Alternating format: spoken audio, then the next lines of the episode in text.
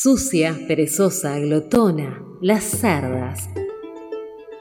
Creemos que las conocemos, pero si las observamos más de cerca están llenas de sorpresas. Las cerdas han conquistado prácticamente todos los hábitats de la Tierra. Algunas se encuentran a sus anchas a 50 grados bajo cero, mientras que otras gruñen en la selva. Establecen relaciones extraordinarias y su estrecha relación con nosotros las ha hecho aún más exitosas. Este programa revela cómo la sarda se ha convertido posiblemente en la mamífera más numerosa y extendida de nuestro planeta, desde el remoto desierto hasta el corazón de nuestras ciudades. Vamos a descubrir juntos las numerosas habilidades que les ayudan a medrar en cualquier lugar. Este es un momento de gloria. Nunca más volverán a ver a las cerdas de la misma manera. Cerdas al aire. Preparada y animada. A ignorarlo, superarlo, reprimirlo. Finge que no pasa nada. No te quejes, no hagas un lío, no seas una carga. Sé feliz y amable, incluso si no tienes ganas. Termina de trabajar, incluso si no tienes ganas. Luce presentable, incluso si no tienes ganas. Toma una píldora y sigue adelante. Qué violencia esta, qué tontería. Lamento todas las veces que he dicho esto a mí misma. Ah, ah, baby baby. Creo que me ha llegado otra cosa que me viene cada mes. Yo no sé por qué me sangra tanto la vagina. Es como si estuviera derritiendo plastilina. Me está sangrando ya bajito, yo no estoy pa' chistecito. Si me tocas un poquito, te voy a arrancar el pito. Me aliviana ponerme en posición fetal. De lo mucho que me duele, voy corriendo a vomitar. Deja de chingarme, crees que estoy exagerando. Cuando te sangre la vena, vienes a ver si muy macho. Me duele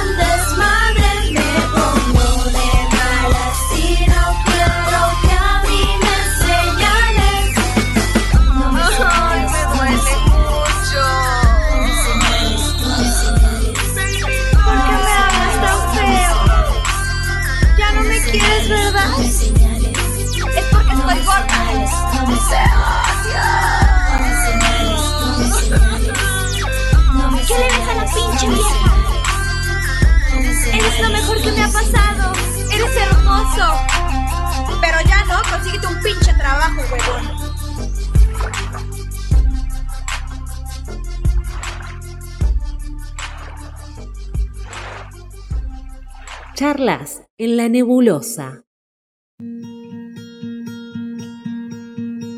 Buenas, ¿cómo están? Buenas tardes, María. Hola Mari, ¿cómo estás? ¿Qué le pasa a la arranqué señora mal, esta? arranqué mal porque le dije María de una. Hola, Marí. Hola, Jessica Soledad. A mí no me molesta mi nombre. Te cago. Me parece que un poco sí. ¿Cómo estamos? Bien, con frío. Estuvo, está acercándose cada vez ¿Más? el invierno. Sí. Y hay que Me pasar gusta que digan una invierno. palabra cada Nos una. estamos completando la frase, ya hay una conexión Sí, acá sí, en la sí, mesa, sí. mirá, que es increíble. Con la mirada, con la mirada. Están sincronizadas como con la menstruación. Sí, sí. Todavía Hablando no de pasó. eso. Para, todavía En no cualquier pasó momento nos sincronizamos, Igual, en cualquier momento nos pasa, ¿eh? Sí, sí, sí, tal cual. ¿Qué leíste? Eh, leí un poema de Nikki Tahiri, Hermoso, por cierto. ¿viste? Eh, es una poeta canadiense del libro She Dreams When She Bleeds. Ella sueña cuando sangra. Poemas sobre el periodo. Bien. Excelente. ¿Por qué leí esto? No sé. no le Porque fue el pie. día. Bueno, chicas, ¿quieren, quieren que siga sola? Eh, fue el Día Inter- Internacional de la Higiene Menstrual el 28 de mayo. Ujú. Ah, pero qué producción. ¿Viste? La repensaste. Un montón estuve pensando esto. Sí, sí. A mí me sigue llamando un poco la atención siempre con estas cosas, estas efemérides, que digamos en, en cuestiones de, de género hay muchas efemérides, que, que hayamos tenido que eh, tener un día para poder hablar de esto, ¿no? O digo en general, no lo digo como crítica hacia nosotras, sino como a la sociedad, ¿no? Esa necesidad por ahí de, eh, de algo que es, debe estar de las cosas más básicas que existen en la humanidad, que es menstruar. O sea, no, no sé si hay un principio anterior a menstruar, ¿entendés? No, tipo, está nacer y menstruar, digamos. O sea, no sé si existe alguna manera de existir en el mundo sin menstruar. Hay, hay Claro. distintas cosas, obviamente, pero... eh, y es increíble que a veces necesitemos de estos días para pensar el tema eh, y para instalarlo, sobre todo, para marcar agenda. Eso me Sí, que sea algo que todavía no se puede hablar. Sí, sí. Que Bueno, era como que- Cuando éramos eh, niñez y teníamos el día de mm, la película de Johnson y Johnson. Ah, Ay, sí. Que yo no sé vos en tu época. Si No, no, tuviste. mi época y Tucumán, imagínate, Claro, tipo ah, medioevo, claro, claro, ¿me claro. entendés? O Bueno, sea, que era toda una preparación porque era el día de la película de Johnson y Johnson, que era en séptimo grado, creo, Sí, no sí, sí. antes. Y te avisaban con tiempo, le mandaban una nota a tu mamá, a tu papá, a tu casa Claro. para que sepan que ibas a tener. Y de última, si no querían que la vieras, que no te manden. Sí, Esa sí. era nuestra ESI. O sea, Increíble. imagínense, ¿no? Esa era la pornografía. La pornografía. Y después te ibas con una toallita, te regalaban Claro, una te regalaron una toallita, toallita. Un protector. un protector y un calendario que te venía a decir como tipo un librito con un calendario que tenía Ah, no me como datos. Y, sí, y un, un tampón. Puede No, ser. A mí me dieron toallita y protector nada más. Puede ser, sí, sí, sí. Y, pero ese era como todo el, el momento de hablar del tema, ¿no? Me Sí. pensaba en eso, de tenemos que tener un día. Igual me parece que las efemérides siempre tienen un valor porque eh, circula más, circula por los medios. obvio. Instalás el tema, obvio. Pero sí, todavía hace falta como decir, bueno, Sí. che, hay que hablar de menstruación. No, de hecho a mí me pasa mucho que eh, en esto de, viste, como la práctica cotidiana de militar el feminismo, que a veces uno dice, bueno, hoy me levanto y voy a estar re feminista. y hay otros días en los que, bueno, te relajas un poco, viste, te ves una película de Netflix, ya vamos a hablar de eso. días como más light, pero en esto a mí me pasa mucho que vieron que cuando uno está menstruando, yo tengo la necesidad enorme de compartirlo con el mundo. Entonces me ha pasado, por ejemplo, en contextos de muchos varones, eh, tengo, por alguna razón tengo muchos amigos varones, me crié en una casa muy, muy patriarcal, digamos, tipo papá, hermano, tío, mucho varón, eh, y, el, y de ir y decir, ¿no? Y por momentos en casa no encontraba ese rechazo como de, ay, ¿qué estás diciendo? ¿Qué es necesario compartirlo? ¿Es necesario decirlo? ¿Viste? Como ese rechazo. En casa no, tipo, mi viejo me bancaba mucho en esa. Pero, pero sí me ha pasado en, en laburos o en cosas como gente que se Sí, pone re. incómoda. Incluso, bueno, pasa mucho con las mujeres también, o sea, in- incómodas al momento de compartir esa situación, ¿no? Y es, es, es increíble, es una locura, digamos, es como... La incomodidad y además el, el chiste como para creer que, me- que es menos incómodo si, Sí, si sí. en vez de decir menstruación o eso de decir, no sé, te chorrea el churrasco, cosas que a mí me parecen totalmente desagradables. Es mucho más desagradable. No. Sí, sí. Es mucho más desagradable. No, no, los eufemismos como Andrés y esas cosas que la verdad que a mí- yo nunca lo he usado y me siento muy orgullosa, pero tenía amigas que lo usaban y me, me generaba como una cosa rara, ¿no? O sea, sí he usado eufemismos como el, el no, me está bajando, o me está viniendo, o estoy indispuesta, que no, no habla, o sea, indispuesta estoy en un montón de días, o sea, en día Sí. estoy como el orto y estoy indispuesta igual, no tiene nada que ver con la menstrual, Sí. ¿no? Ese. Claro, bueno, no, estás pará. con Andrés. Eh, Sí. que el otro día estaba viendo una serie re moderna ah, A ver. de IT Crowd, que es de, de los 2000. Bueno. Igual me esperaba un 1940, no sé. No, claro, no, sí, no, con vos, tipo, me da un miedo, No, no, no. 1907, claro, no existía la así. estoy volviendo a mirar Claro. y es inglesa. Y la protagonista le dice la tía Irma. Bueno. No le dice Andrés. Ah, la tía no Irma. me diga- ah, yo te digo a quién le dice la tía. Ah, mirá. La tía Irma, me llamó Mirá. la atención. No sé si es algo común Capaz que es algo local, habría que buscarlo. o Claro. es solo de la serie. Mirá que A mí lo que me pasa sí es que últimamente lo que estoy tratando de erradicar es el uso del indispuesta. Sí, sí, sí. Porque me parece que es como el último bastión de hagámonos muy cargo de, difícil de igual la sacárselo. menstruación. Sí, claro, sí. indispuesta para qué, primero, para quién. Eh, y, y aparte de eso, hay un montón de, de otras situaciones que me indisponen. Claro, obvio, obvio que no. Entonces, como, Sí, sí. ¿por, qué, por qué estamos usando ese término? A ver, eh, pero creo que es eh, como una de las últimas barreras de, asumir poder hablar de menstruación tranquilamente o de productos de higiene menstrual o de cosas así, ¿no? Que de, de si tomas algo para los dolores, de todas esas cuestiones, de también esta cuestión de la productividad que es necesaria y Tal que si cual. estás doblada al medio por el dolor que tenés en las patadas en el útero, que te estás partiendo, eh, ¿por qué te tenés que medicar y seguir trabajando? Terrible, es terrible eso. Sí, Igual sí. otra cosa es también que está muy de moda la romantización No, de tampoco. eh, la menstruación. No. A ver. De, ay, la sangre que fluye de Amigate. tu cuerpo, amigate. Claro. muy- No y van a nadar. Reda- te amigás y te deja de doler.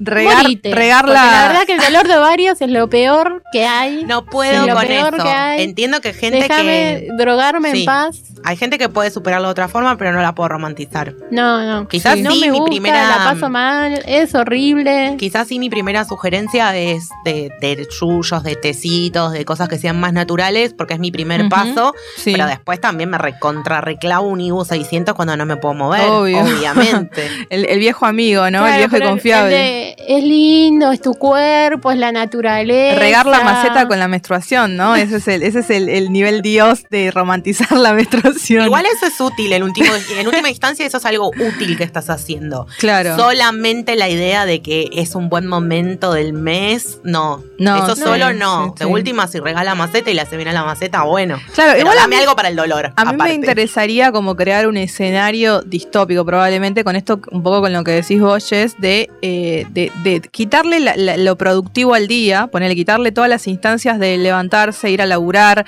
tomarte el bondi, que la reunión, que esto, que bla, bla, bla. eh, y poder transitar un día tipo menstrual que yo elija al mes totalmente, digamos, eh, rodeada de cosas que me hagan bien, ¿no? A mí me pinta mucho, bueno, a todas, supongo, pero comer. Sí. Tipo, el nivel de hambre que yo tengo en esos días es zarpado, Mal. tipo, correte o te voy a comer, no, puedo- no puedo más. Entonces es como que el hecho de tener que estar haciendo muchas cosas hace que también uno odie ese proceso y que quiera anestesiar todos los dolores. No digo que los dolores sean eh, algo bueno, pero digo, eh, claramente hay un proceso físico ahí que está teniendo lugar y que necesitamos an- anularlo, ¿no? Bueno, o, o que nos han enseñado a anularlo. En. Algunos regímenes de, de asistencia de licencias de algunos eh, laburos existe todavía. En la un país en serio. del- no, acá también existe el día femenino. El tema es si te lo tomás o no. Después se fue reformando, porque en algún momento existía el día femenino uno por mes, Claro. día femenino, y después eh, se cambió a seis al año, que te los podés tomar en cualquier momento, qué sé yo. Pero sí, pero existía la muy figura. pocos trabajos hay eso.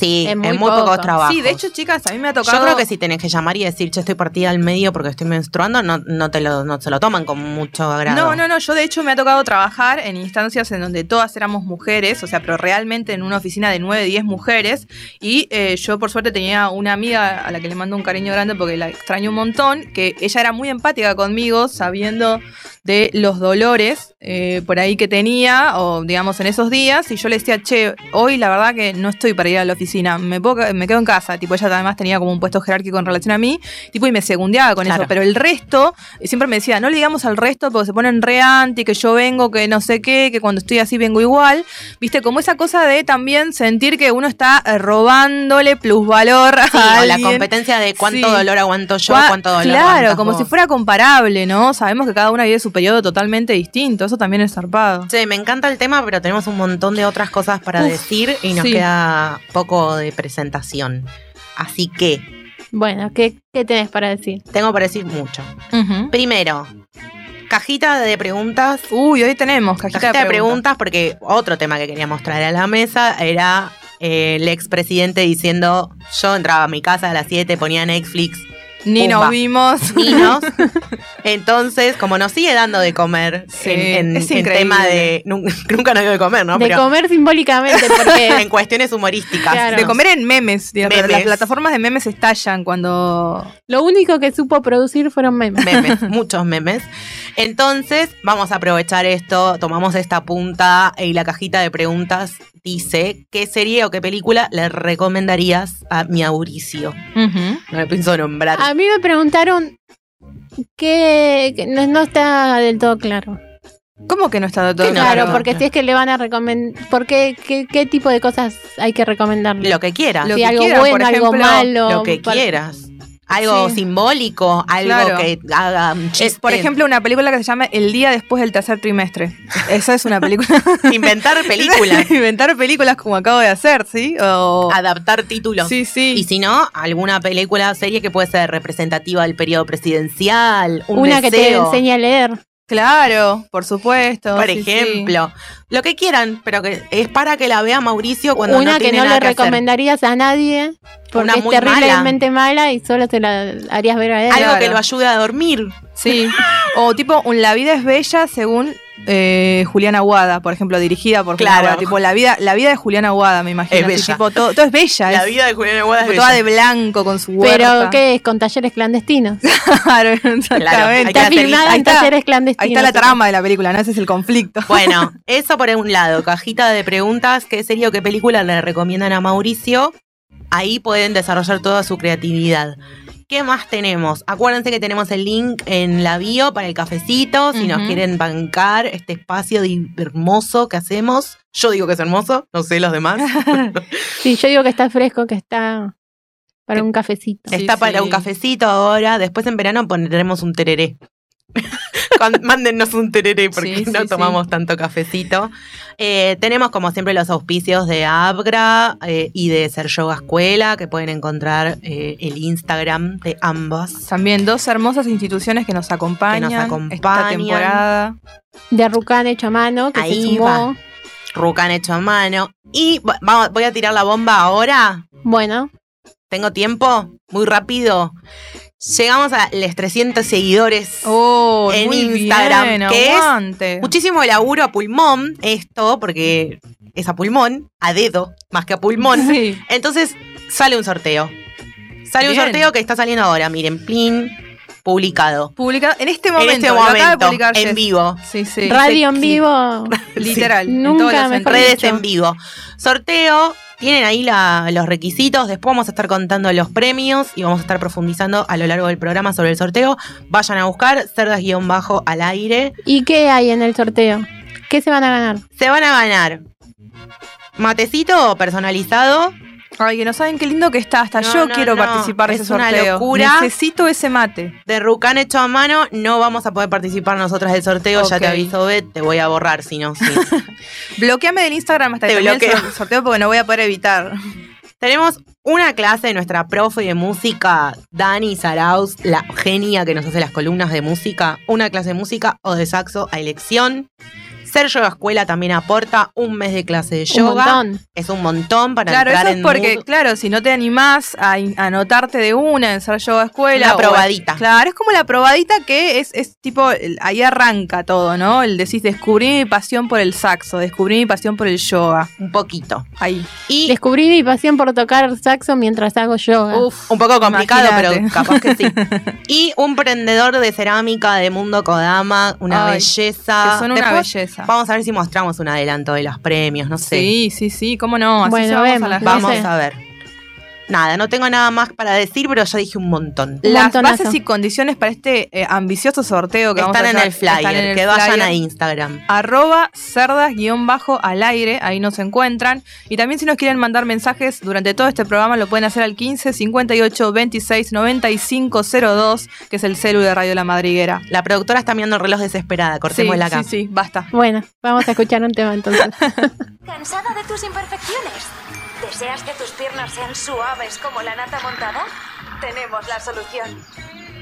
Me gustaría traer bajo el brazo algún manual para evitar la fragilidad, un saco de certezas, la rebeldía siempre intacta, pero he de confiar esa que a menudo me tropiezo y no solo soy guerrera. Que hace poco obedecí, confundí mi jardín al querer ser jardinera. Ah, ah, ah.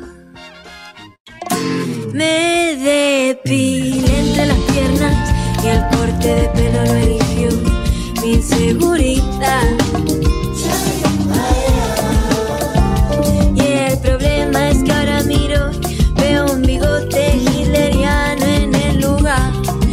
Querida desobediencia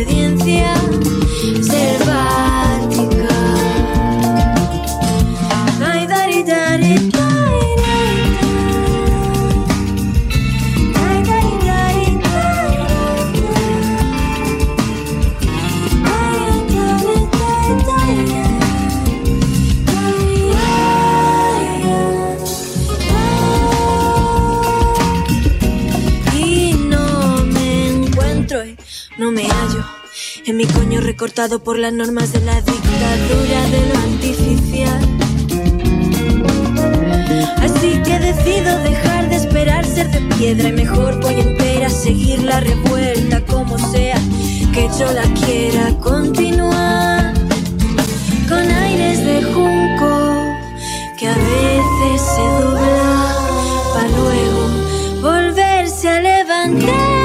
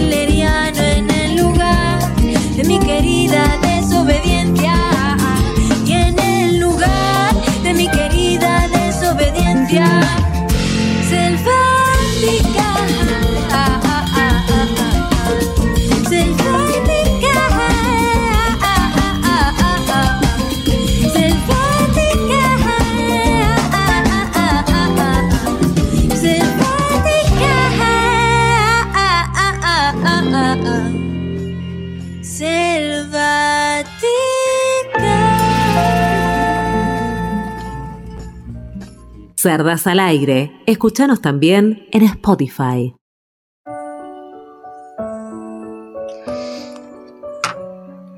¿Vuelvo yo? ¿Quién vuelve? ¿Qué pasó? Volvemos, volvemos, volvemos, volvemos. Estábamos re en una, ¿no? Estábamos re en una, hablando de pronunciaciones, de charlas profundas, fuera del aire. Nerdas. Sí, sí, nerda. No era nerdas esta. Pero ¿con qué vamos ahora? Sí, yo pensé que me iban a presentar. ¿Qué onda? Eh, no, bueno, pero primero podemos decir que estuvimos escuchando. Ajá, que ¿qué primero estuvimos escuchamos Si me tocas un poquito de Baby Doll. Sí. después Selvática de la otra. Cancelado, cancelando para pandemia, si me tocas un poquito. No es una, una invitación a que Claro. te toquen. No, no. Ah, no, bien, no, bien, No, no precisamente. Acá la señorita Betania no lo escuchó. No, No. es el caso. Ok. Pero bien. esto siempre pasa. Nosotros elegimos, nosotras elegimos música relacionada, Sí, sí, sí. la letra, que sé yo, nadie le da bola. Mm. O sea, Sí. No, no. Igual yo no me voy a sentir mal porque sé que en su otro programa hace lo mismo. Ok. En todos los programas por los que he pasado me he desentendido de la situación música, así que sí, no, quizás sea algo que debo curar, un vicio que debo curar. En su otro programa, que ¿cómo se llama? Se llama Segundas Nupcias. Lo Qué tuve bueno que pensar. Lo tuve que pensar. Y eso, ojalá que, que mi coequiper no esté ahí, o va a estar escuchando. haya, Sí, haya haya- interferencia. Claro, claro. Segundas Nupcias va los miércoles de 22 a 23.30, a veces a... A veces se estira. A veces a las 12, ha pasado, todo depende. Este programa, eh, lo que viene, tenemos una gran entrevista, pero no la voy a spoilear. ¿Pero dónde lo van a escuchar? Ah, ¿No dijiste? 2K Radio. Buscan así, 2K Radio y nos escuchan por ahí. Ah, bueno. Gracias por el chivo, ¿eh? Gracias por este lugar de dar el chivo. Salió, salió, o sea, dije algo mal que salió bien, digamos, es increíble. Sí, sí. Salió muy bien como sale el programa y además, gracias a ese programa, conocí una banda nueva que me gusta mucho. Nueva para mí, Bien. porque es vieja la banda. Excelente, me encanta. Así Nueva que- de novedad. Sí. Pero ¿con qué vamos ahora? Con un reco, un recomendado más esperado de. eh, No sé si tanto. ¿No? No es tan, no es tan No recomendado. te adelantes porque se enoja la productora. Tenemos separador. Ah, uy, uy, uy.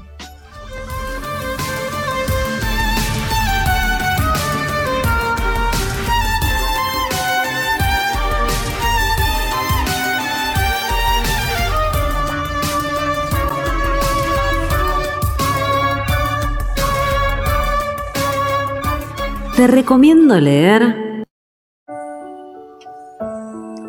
¿Qué nos vas a recomendar leer, Jess? Un montón de cosas, como de costumbre. ¿Saben de dónde vengo hoy? ¿A dónde fui antes de llegar al programa? Ah, yo pensé que decías de dónde venías en la No. historia de tu Claro, vida. yo también. Tipo, de Noruega. La biografía es un poquito larga. Pero ¿saben a dónde fui antes de venir al programa? ¿A dónde fuiste? A buscar libros. Muy bien.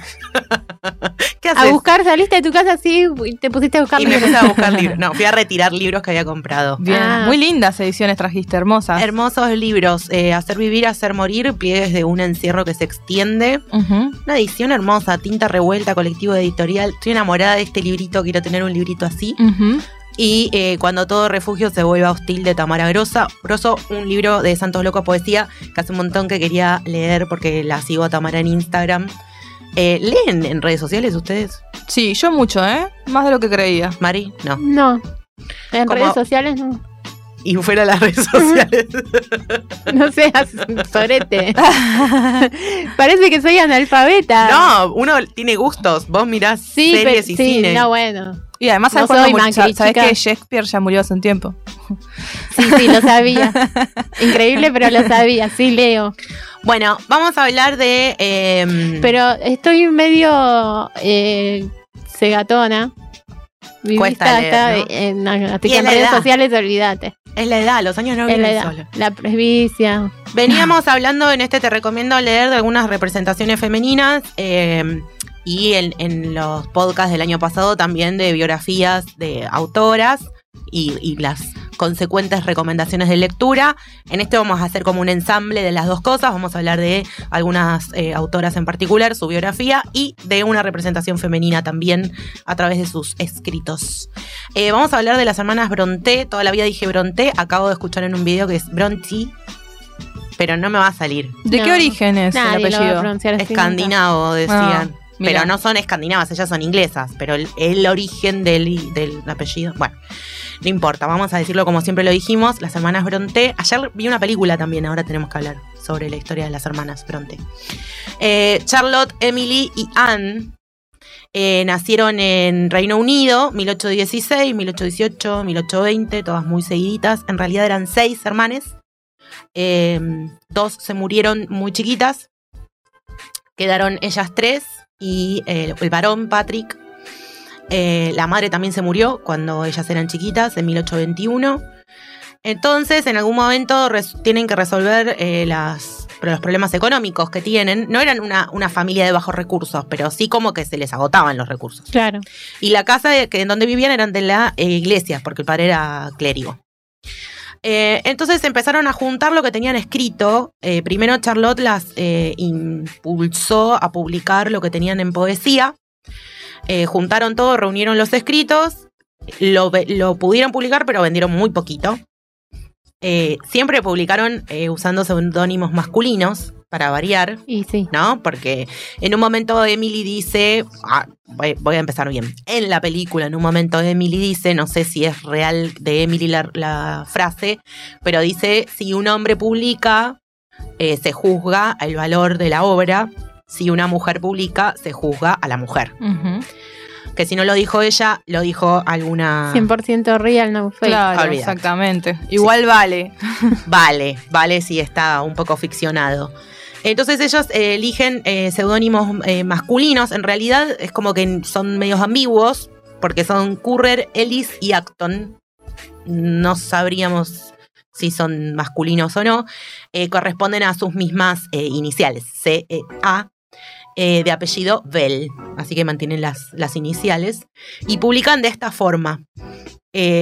Publican primero las poesías y después escribe cada una una obra novelada que tuvo bastante buen impacto en la literatura a lo largo de los años, no en un primer momento. Charlotte escribe Geneire, Emily escribe Cumbres Borrascosas y Anne Agnes Grey. ¿Geneire habla de boquita el más grande? ¿Por qué? Claro, No, yo pensé lo mismo. Pensé lo mismo. no, Qué bueno que no lo hice yo, digamos. Tampoco es Eire. no, porque la analfabeta soy yo, así que puedo hacer estos chistes. Es Jen A, nada más. Pero bueno, también decimos Geneire. En ese momento tenían 30 años Charlotte, 29 Emily y 27 Anne. que estaba, que si nos ponemos a pensar, en realidad estaban medio jugadas, porque no se habían casado en ese entonces, ya eran señoras grandes. Claro. Claro, para ese entonces ya estaban pavestizando, como decían antes. Tenían que generar ingresos de alguna forma. eh, el hermano de ellas, Patrick, que era el único varón que, que acompañaba, eh, no le daba un poquito al. tenía consumo problemático de alcohol, vamos a decir. Entonces gastaba más que generaba dinero. Y el padre era mayor, tenía problemas de salud. Entonces en algún momento dijeron, bueno, ¿qué hacemos? Y se pusieron a escribir. Em, Cumbres Borrascosas em, no tuvo una buena acogida en el momento porque tenía, decía, un, esti- un estilo masculino y pagano. Y no parecía estar escrito por una mujer, aún después cuando supieron que fue una mujer, porque después en algún momento se supo, ¿no? Obviamente. Claro. La misma Charlotte, en el momento en que eh, lee las- los poemas de Emily, eh, dice, no tiene nada que ver con la poesía que por lo general escriben las mujeres. Después, eh, lo que pasa con Jane Eyre y con Agnes Grey son dos historias que tratan, sí, la representación de la que vamos a hablar, que es la institutriz, la figura de la institutriz como personaje de la literatura. La diferencia principal es que Jane Eyre eh, la romantiza un poquito más. Ahora vamos a profundizar en eso. Eh, hay quien dice, Ian Emberson, que es un analista de la- del, del libro de Jane Eyre, dice, aquellos que consideran a Jane Eyre principalmente como una novela feminista tienen un montón de pruebas para apoyar su argumento, porque Jane Eyre es una niña huérfana que eh, se va de institutriz a la casa de un señor, que se enamora. Es con, ¿Quieren spoiler o no quieren spoiler? ¿Pero qué es institutriz? Que es, digamos, como definición el concepto. Institutriz Sí. la que mm, educaba a las hijas de una clase alta. Claro, como una maestra particular. Como una maestra particular que le daba educación completo. en la casa. Pero no claro. es niñera también. a Claro, como veces sí, que- a veces no. Ah, A veces sí, a veces no. A veces los- las niñas tenían una, una niñera aparte. claro. Ah. Y la institutriz se ocupaba de clases, Mira. de las clases, de la enseñanza. El tema es que la institutriz ya existía eh, desde la Edad Media más o menos, Sí, sí. pero se empezó a hacer como más elemental dentro de las clases altas para marcar, porque lo que marcaba tener una institutriz era cuánto ocio tenía la mujer, la madre de la de Tenía tiempo niñez, libre, claro. cuánto tiempo libre tenía y por lo tanto cuán rico era el hombre de la casa. Porque si vos tenías mucho tiempo libre era porque alguien estaba agarpándote todo, niñera, servidumbre, Claro. carruajes y, e, e- y pudiera, una ¿no? institutriz. Sí, sí, sí. Tiempo. Tener Eh, carruajes, digo. Qué lindo, ¿no? Sí, sí, sobre todo. Bueno, entonces, esperen que quiero eh, ordenarme. Decimos esto, lo que demostraba era la clase de, de las familias que tenían institutriz. El tema es que había como un bache ahí de cuál era el lugar en la sociedad de la institutriz y por lo tanto cuál era el lugar en esas familias a las que iba. Porque eran damas que habían recibido una buena educación, por eso podían a su vez educar a otros niños, pero no tenían un suficiente eh, resuelta su economía. Cabal económico, claro, claro. como para casarse. Se empezaban a poner un poco grandes para casarse. Quizás esto, no tenían propiedades, porque podían ser, usualmente eran hijas de clérigos que no tenían propiedades, porque Ujú. donde vivían eran eh, ter- eh, casa, terreno de, de la iglesia. Entonces, eh, dicen que, por ejemplo, la demanda creció eh, y a- a- se calcula que hacia 1850 había unas 25.000 mujeres desempeñando ese trabajo. Mira vos, un montón. A ver, lo que decíamos, Jane Eyre presenta una visión un poco romántica de la vida de la institutriz porque está a cargo de, de una niña, única niña. La servidumbre la trata bien, se enamora del dueño de la casa. En Agnes Grey, que es la historia de Anne eh, Bronte, se muestra un poco más cuál era la situación real de las institutrices. Primero, esta pérdida de la identidad social, porque la institutriz era una dama que fue educada, pero que por sus cuestiones económicas tenía que trabajar. Eh, la familia para la que trabajaba que no sabía cómo tratarla. Si era un familiar, si era un invitado, si era un criado, si... No, no estaba muy claro eso. Claro, aparte me imagino que eran mujeres con un nivel intelectual que vos decís importante, entonces tampoco, en ese- me imagino una clase alta, tampoco la trataban como esclava, digo, no, no. No, no eran servidumbre, pero por lo tanto, como no eran servidumbre, ellos tampoco podían hacer lazo con la servidumbre de la casa. claro. Quedaban en un limbo entre Mm. que no eran iguales a la familia ni eran de una, de una escala social más baja. Claro. Entonces no podían desarrollar Un un, híbrido ahí. círculo de amistad, estaban muy solas. Eh, no tenían suficiente autoridad para criar a las niñas como realmente se pretendía, Claro. pero todo el peso de lo que hicieran las niñas caía sobre ella. Eh, después, no eran muy aceptadas en el círculo familiar, tampoco en el de los criados. No podían hacer nuevas amistades. Entonces lo que les quedaba era su propia familia de origen, a la que veían cada tanto cuando podían volver, Claro. y nada más. Eh, ganaban poco, tenían Pero era como una especie de parias, no era ni criada Claro. ni Muy marginadas. muy Sí, sí. marginadas. Em, Y encima les pagaban poco, precarizadas. vaga- cobraban poco y encima, por más que tenían casa y comida, se tenían que hacer cargo de su ropa, de la lavandería, tenían que tener ropa para estar en determinadas situaciones. Claro, de gala, alta formales. sociedad. Sí, sí. Eh, una de las principales eh, diferencias que tiene el libro de Anne Bronte, Agnes Grey, es que habla de su voluntad de ser institutriz. Ella quería ser institutriz y después lo que quiere también es poner una escuela para señoritas, eh, que era como la salida de ser institutriz, era poder ponerse una escuela. Pero ella hace, lo que hace es seguir insistiendo, porque de un primer trabajo la echan y después insiste y tiene otro trabajo. Eh, entonces, eh, lo que dicen algunas, ah, yo estoy leyendo, ahí no, no dije de quién era, eh, esperen, una mm, María José Coperias Aguilar, que escribe una nota eh, que se llama Ambronte, un largo viaje hacia su reconocimiento literario, de ahí sale más o menos, y hay un estudio introductorio de Agnes Grey, el, del libro, que escribe esta, esta misma persona. Eh, dice que Anne está reclamando una identidad profesional y el derecho al trabajo de la mujer sin ser menospreciada por ello. Eh, no quiero spoilear el libro, pero bueno, es como que mm, retrata que Agnes eh, logra desarrollar sus propias herramientas para no depender de un hombre y para no seguir todo el tiempo en una casa dependiendo de que le paguen ese sueldo. Sí. Em, después, oh, perdón, sí, dale. Capaz que lo tenés más adelante, pero ¿y sobre cumbres borrascosas? Sobre ¿Por qué no lo dan en la escuela ese libro siempre? sobre cumbres borrascosas, em, eso que te decía de que no tuvo una buena acogida en el momento, eh, por más que ahora sí. Tiene un estilo mucho más gótico, más pesado, una trama más em, pasional. Em, y no parecía escrito por una mujer. Claro. Porque, y lo mismo dicen de la poesía de Emily. Como que no, no, no parecía algo escrito por una mujer. Em, está mucho esto, ¿no? De qué es para una mujer y qué, y qué es- puede ser escrito o qué puede ser recibido. Porque está esto de la literatura rosa, de las novelas rosa Sí, sí, sí. eh, que muchas de las, de las novelas que tenían como eh, protagonista a una institutriz eran un poco novela rosa. Claro. Esto de la institutriz que era pobre, que se iba a una casa y se enamoraba del Amor, viudo. enredos. Pero sí. pará, que nos llevó hasta ahora, o sea, de Nani, la serie, Claro. era un poco eso también. Bueno. Sí.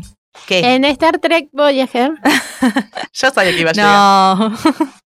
la capitana, Janeway, tienen unos lugares donde tienen hologramas y pueden hacer historias y ser parte de la historia. Y ella para relajarse está dentro de una historia donde es institutriz de unas niñites. Y el padre es viudo. Y están ahí como enamorándose. La sirvienta no la quiere. Está bien. No me la romantices. Me gustó, me gustó que todo, trajo la, todo, la- todo tal cual lo que, que la buena referencia. Me encanta. Y bueno, pero siempre me llama mucho la atención que con eso se relaje. Porque cuando está así como Claro. están en el espacio, además es- en esa están como perdidos, no pueden volver. Entonces cuando está así con mucho estrés, eso, se mete en la historia y es institutriz. bueno, Rarísimo, mira, pero bueno. Manera extraña relaja de con lo que- relajarse. Sí, sí, sí. Em, ¿Por qué recomendamos particularmente lo que quiero recomendar es Agnes Grey de Anne Bronte? Primero porque es una de las hermanas menos estudiada y con menos, Menos difusión. conocida, ¿no? Una de sus biógrafas, biógrafas hizo un libro que se llama Anne Bronte The Other One, o sea, la otra. Como- pero, ah, pero lo hizo a propósito, como ese lugar de siempre dicen la otra hermana, Charlotte, Claro. Emily y la otra hermana. Eh, y ella lo que ponía era mucho énfasis en la educación de la mujer para desarrollar su capacidad de razonar, así como otras autoras de la época, y un poco se la enlaza con el feminismo de, la ilustración, ¿no? De, fines del siglo XVIII. Así que me parece que es algo para leer. Y aparte de estas, eh, de este libro que habla sobre la institutriz, hay otras cosas que hablan de institutrices un poco más eh, actuales, no sé si contemporáneas, pero más actuales. Algunas las van a conocer. Ana y el Rey. Sí. Ana y el Rey es un libro, es la biografía de Ana Lenowens. Puedo decir que vi la peli. Sí, no, yo por- también. Sí, bueno, a mí me- yo puedo, yo tengo la libertad de decirlo sin culpa, porque después de cómo me tratan, ¿Cómo? ¿Cómo te tratamos? No, pero además está De que muy no bien ver leer. la peli. porque Ponderamos como- que veas las pelis. Claro, y además claro. está Jodie Foster. Y está Jodie Foster. Esa, esa es la, la más, versión más actual, hay una anterior, te digo. Bueno, ella es una viuda que tiene dos hijos, se fue a ser institutriz del rey de Siam y sus 67 hijos. Uh, Bueno, y tienen ahí una. se trenzan un poco porque ella quiere defender la situación de las mujeres del harén y los esclavos y no, no iba. claro. No daba, Ana. Y no, 66 pibes le metió, calculo que poco dialogable era el muchacho. No daba. Heidi, de Joanna Spiri, que es de Sí. 1880. Ahí ya nos fuimos a otro lugar porque es de Suiza. Ahí está la señorita Rottenmeier, que trabaja como institutriz de Clarita. Ah, mira, Eh, la que la tira por el barranco. Famoso meme que nos ha dado de comer tanto. ¿Cómo nos dio de comer? Después tenemos una institutriz en otra vuelta de tuerca de Henry James. Ahí tenemos una historia de, de terror. Eso es suspenso, terror. Y dos institutrices representadas por la misma persona en el cine. Que Mari me las va a decir. Apa, No sé qué. eso es una. es un- un- Déjame leer lo que escribiste y lo digo. Ah, Hay una mejor, persona que hizo a dos institutrices mejor. dos tonos distintos de institutriz. Eh, fue María Von Trapp y. Y Mary Poppins. Ah, menos mal que le mostré el cartelito. Eh, yo me desayuné ahora y tengo que decirlo. tengo- Igual lo de María Von Trapp eh, me sonó raro, porque Von Trapp. eh, Es eh, María se- Von Trapp. No, bueno, pero se casa con. Bueno. Es la ¿Von Trapp o famosa. Von Trapp? Von Trapp. Von Trapp. Von Trapp. Es la famosa historia de la, de la institutriz que se casa con el viudo. Y me sorprendió muchísimo, bueno, muchísimo, ¿quién no muchísimo querría casarse con ese viudo? con Christopher Plummer. Pero paren un poquito. Yo me enteré ayer que esto fue real. Ah, mira. ¿Es una historia basada en hechos reales? Es en serio, o sea, existieron los Von Trapp, existen. Los tataranietos de los Von Trapp cantan en coros. Pero es verdad que se escaparon así. es verdad que se escaparon, pero no por, la, por las no, montañas. Se no. fueron porque ellos ya hacían tours como coro Ah. y se fueron Claro. un día a Estados Unidos y no volvieron más. Eh, estamos hablando de, de la María de la novicia rebelde, Claro. que ella realmente era novicia y de verdad se casó con el viudo. Eso es todo, Ah, eso mira. es cierto. Eh, la verdad me sorprendí un montón. ¿Y habrá tenido ese vestido tan gigante y hermoso? Ay, el de casada. Yo con Christopher Plummer me caso. Yo creo que sí, lástima que está muerto ya. Y con ese vestido. Bueno, en esa época. Ah, bueno, y otra cosa que me anoté es que todos los libros de las Bronte ya están en dominio público, así que busquen No, están tanto descargables. libres. Cumbres Borrascosas como Jane Eyre como Agnes Grey se pueden descargar. Y como yo tenía que buscar un tema que un tema musical, una canción musical, como era que le decíamos, musical. que tenga que ver con esto, y qué iba a poner, o sea, estábamos hablando de las institutrices, qué tema podíamos poner. Fue muy difícil la elección, pero encontré el tema ideal y vamos a cerrar esta columna escuchando a Fabiana Cantilo cantando Mary Poppins y el desollinador. Excelente. Cuento con las alas del mar. Si no encuentro un ser humano que me pase a buscar, siempre tiemblo y vuelvo a temblar. No me mires,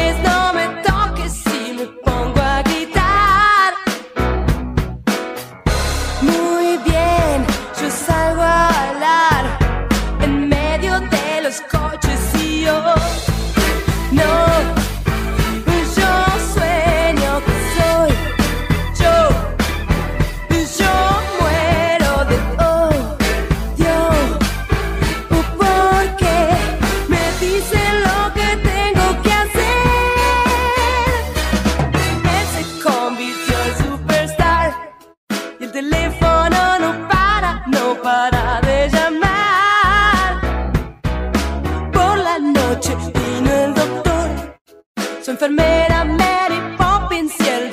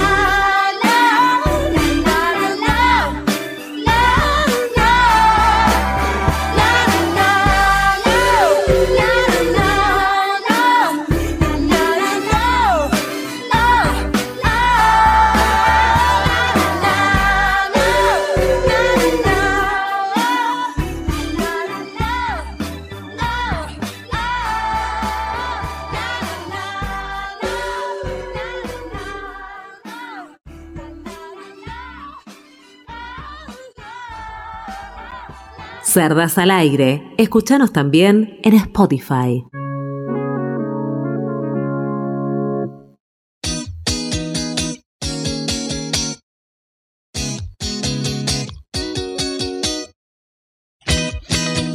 Tenemos el problema de caramelo. Me acabo de comer un caramelo haciendo, digamos, lo único que no hay que hacer en radio, que es comer mientras uno está hablando. No sé, a mí me dijeron que hay un montón de cosas que no se pueden hacer Sí, en radio. pero bueno, lo estamos haciendo porque este programa da para todo. Eh, pero mientras, ¿Querés podemos, que te lea cajita? podemos, eh, contarnos si... ¿Cuál era la consigna? Perdón, dije consigna para no perder la costumbre. eh, de esta cajita. perdón, por favor, porque decís a cada rato consigna. La cajita preguntaba qué película o serie le recomendás a Mauricio, hablando de nuestro expresidente, que no voy a nombrar nombre Sí. completo, y tenemos algunas recomendaciones A ver. ya para mi Mauricio. Eh, me da mucha risa. El piloto de Black Mirror, que eso yo no lo vi, no me acuerdo. Mira, Eh, que mire Pride, quizás aprende algo. Bueno, bien, hay gente que con Que todavía tiene esperanzas. claro, contundentes. La dama y el vagabundo. Esa está- eh, me gusta, me gusta, ¿eh? Eh, Don Gato y su pandilla y agregan, ya sé, soy grupo de riesgo. yo, yo miraba a Don Gato y su pandilla, también soy Sí, grupo sí. de riesgo. Don Gato y su reposera sería en este caso. Claro, claro. Eh, Lucifer seguro se siente identificado. bueno, Bueno. esas son algunas de las participaciones. Sigan mandando recomendaciones para eh, Mauricio de películas o series con todo nuestro amor para que el tiempo libre que tiene, que se ve que es mucho, ahí enganche un Netflix y se olvide todo. Vamos a hacer una fe de ratas. Sí, ah, cierto, eso. Hubo- tuvimos unos problemitas técnicos con el sorteo. Ujú.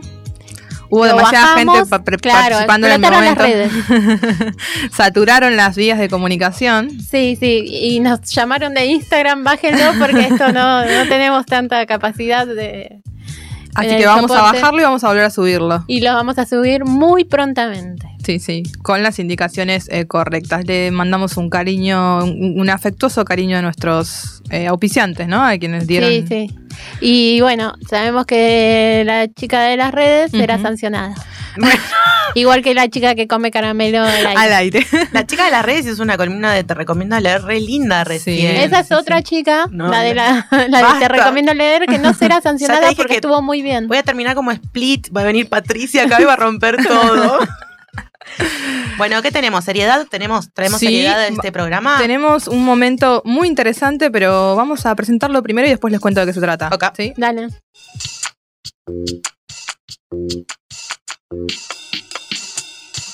El femiscopio.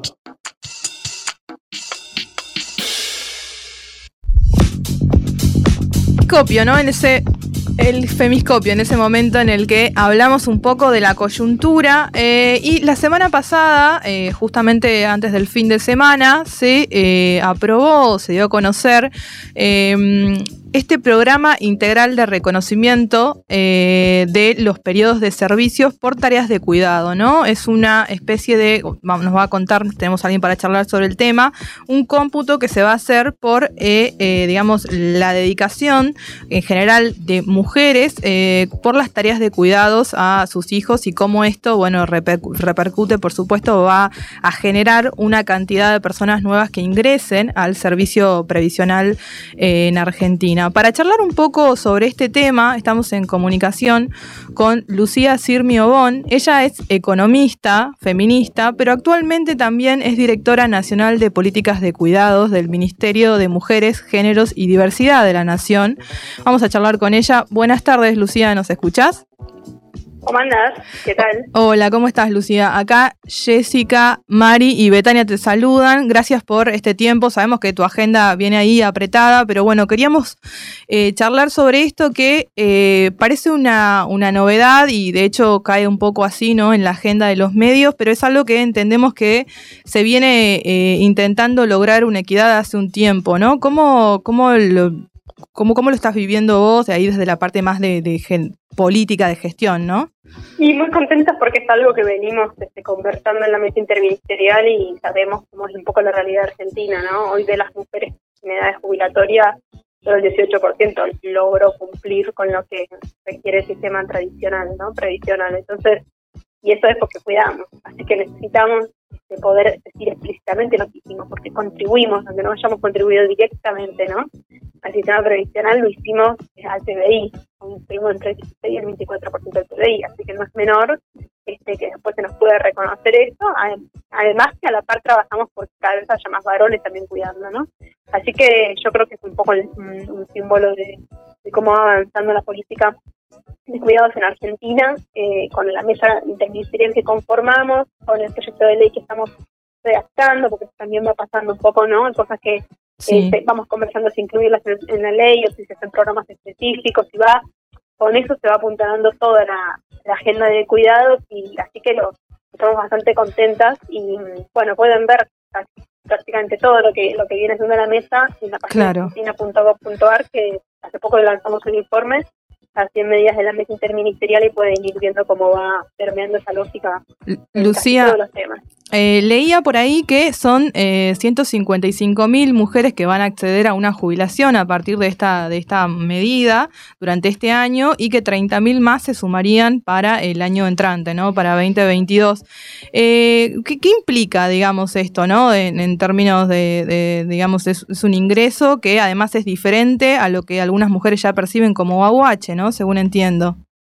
Sí, eh, esto tiene, en realidad es distinto, porque esto lo que sería sería computar esos años dedicados al cuidado para poder acceder a la, a la, a la mínima, ¿no? A la jubilación Sí. mínima. De todas formas, me parece muy, muy importante aclarar que esto Ujú. no está todavía, o sea, no, no ha sido oficializado, entonces no está vigente todavía. Bien, Es importante esto que estamos informando, dejarlo bien claro. O sea, se ha transmitido, que se está discutiendo y es muy importante ahí, me parece, el calor feminista para que esto pueda salir, pero que quede claro que no está. Eh, entonces, Claro. los detalles de esto lo vamos a ver cuando se publique el decreto o, o la restricción eh, de antes.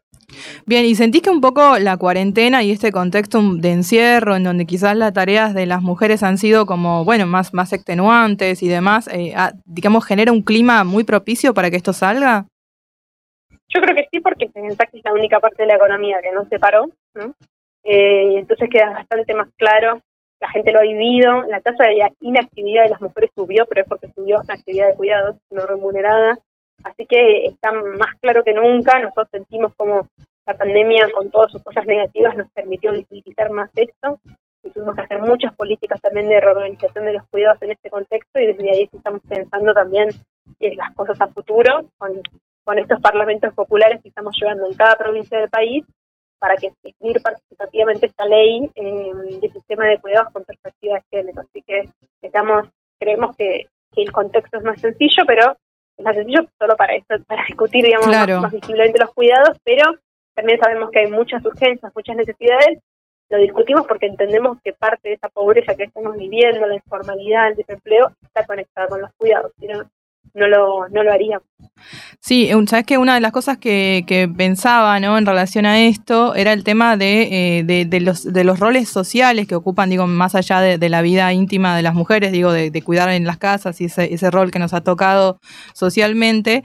Eh, a nivel colectivo también son muchas veces mujeres las que encarnan eh, lugares, digamos, por ejemplo, en comedores o incluso en espacios de cuidados a personas mayores y demás. ¿Esto también, la idea es alcanzar a esas personas o hay otra otra, política pensada en relación a eso? En, en, relación a esto, lo más importante es esa ley que se está preparando porque va un poco a nombrar a todos los colectivos, cuidado comunitario, cuidado remunerado profesional, cuidado terapéutico y no terapéutico. O sea, hay, hay una gran diferencia. El patrón común es que están todas feministas esas áreas, así que también necesitamos que aun cuando esté remunerado eh, haya una mejor división. Eh, sabemos que también esto va a venir de la mano de de poder remunerar mejor esos trabajos, ¿no? Porque un poco esto también se termina equiparando cuando los esos mejores. Así que tenemos ahí un, un gran desafío también sectorial, entendiendo que primero tenemos que cerrar la brecha en los cuidados para después cerrar la brecha salarial, ¿no? Claro, ¿no? Porque en general, digo, eh, también hay como, es como un trabajo que no cuenta, o que no está computado en cierto punto, ¿no? No está computado en, el PBI, que es la variable principal que miramos los economistas, ¿no? Entonces ya desde el vamos, este, después cuando se hacen políticas inclusivas para quienes cuidaron, aparecen todos los estigmas, ¿no? Las planeras, claro. que están tomando el té, bueno, no, estamos haciendo un trabajo que los varones invisibilizan, esa es la realidad, ¿no? Eh, invisibilizan tanto que hasta cuando los hogares de alguna forma se separan, ¿no? Las parejas, es muy difícil de, cobrar, por ejemplo, la cuota alimentaria, siempre con una lógica de que, de que está pidiendo algo exagerado y es porque muchas veces los varones no pueden dimensionar los gastos de cuidado que implica llevar adelante la crianza de un niño, ¿no?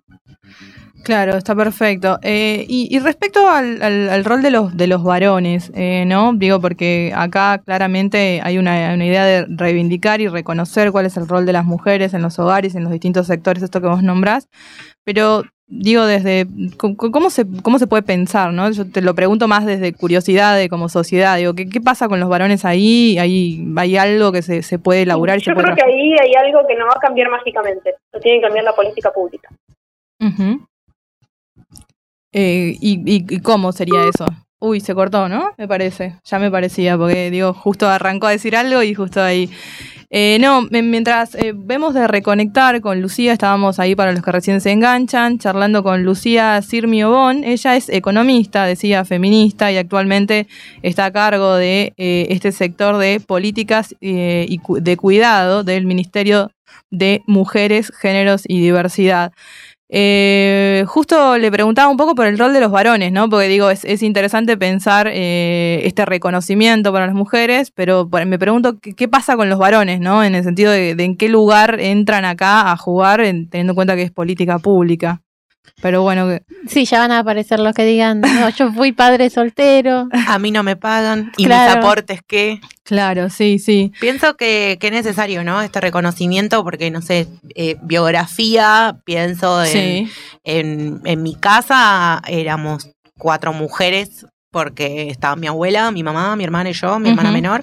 Y mi abuela y mi mamá sostenían la casa trabajando. Sí. Eh, trabajaban dentro de casa porque las dos trabajaban con la costura, pero al mismo tiempo atendían la casa, nos hacían la comida, nos llevaban a la escuela, nos cambiaban la ropa. Eh, entonces me parece que es un momento de tan, dentro de tantas otras reivindicaciones feministas muy necesarias atender a los eh, a las tareas de cuidado, que nunca son solo las tareas de cuidado, ¿no? Porque no es solamente la madre atendiendo a la niña y no haciendo nada más. Al mismo tiempo estás buscando formas de generar eh, Eh, un ingreso. Eh, administrando el dinero, que también, digamos... La economía del hogar. Exactamente, a veces se, se, se termina, digamos, desvalorizando cuál es el aporte de, eh, de, la, de las mujeres en esta tarea de cuidado, porque no es solamente la crianza y el cuidado de un ser humano, que ya es un laburazo, Un sino que también es la administración completa del hogar, ¿no? Es garantizar en Sí. muchos hogares que ese, ese hombre pueda salir a laburar, esto de decir, salgo a buscar el pan, esta cosa medio también eh, romantizada, ¿no? Sí. De, de la idea de los roles de y género. medieval. Y medieval, tal cual, ¿no? Como si la mujer no estuviera buscando el pan a diario cuando administra por ahí eh, dinero o cómo sí, y cómo eso, cómo se sostiene y se aporta al PBI cuando la mujer está dentro de la casa cuidando a las niñas eh, para que haya mano de obra de, productiva en la calle. Como que una cosa no sería sin la otra. Estamos hablando siempre de familias en donde madre y padre están eh, dentro de la casa. Ni hablemos de las situaciones de familias eh, monoparentales en donde solamente materna, está, está la mujer maternando, Sí. generando ingresos para esa casa y al mismo tiempo realizando las tareas de cuidado. Sí, sí, absolutamente. Un tema más que interesante. eh, bueno, se nos terminó la comunicación. Después seguramente vamos a tener otras oportunidades para hablar con, con Lucía. Eh, Quiero aprovechar el momento Sí, serio del programa. aprovechemos. Sí, ¿Puedo? sí, sí, me, puedo colgar de tu seriedad. por supuesto, cómo no. Eh, nos llegó un reclamo de mm, estudiantes de un LAM porque están intentando cerrar la tecnicatura en sonido y grabación. Entonces, bueno, se están juntando firmas, hay un Instagram, yo, ya lo hemos compartido en las historias de, de Instagram de Cerdas. Sí. Eh, principalmente lo que se está pretendiendo es que no se cierre la carrera. como- Claro, porque es terrible. Seguramente quedan un montón de estudiantes ahí medio varados, ¿no? Con la carrera media, y un montón de cosas medio difíciles. Sí, que después tenés que, o sea, tenés que ir a buscar un instituto Que o te valide una que universidad tenés. que, de la misma carrera, que te tome las materias, que, bueno, todo eso obviamente no tiene que pasar. Es el, la tecnicatura en sonido y grabación. Y tienen un Instagram que abrieron recién ahora para poder difundir esto, que es sonido y grabación un LAM. Sí. Eh, así que bueno, ahí está la, la información para que circule. Bancamos, bancamos a los estudiantes de la Universidad de La Matanza para que no les cierren esa carrera hermosa, además, con tantas cosas que podrían hacer en radio después. Claro, que tanto tiene que ver con esto Tanto también. tiene que ¿no? ver con esto. Bueno, gracias por prestarme la seriedad de tu espacio. Un placer. Eh, vamos a una canción, me imagino.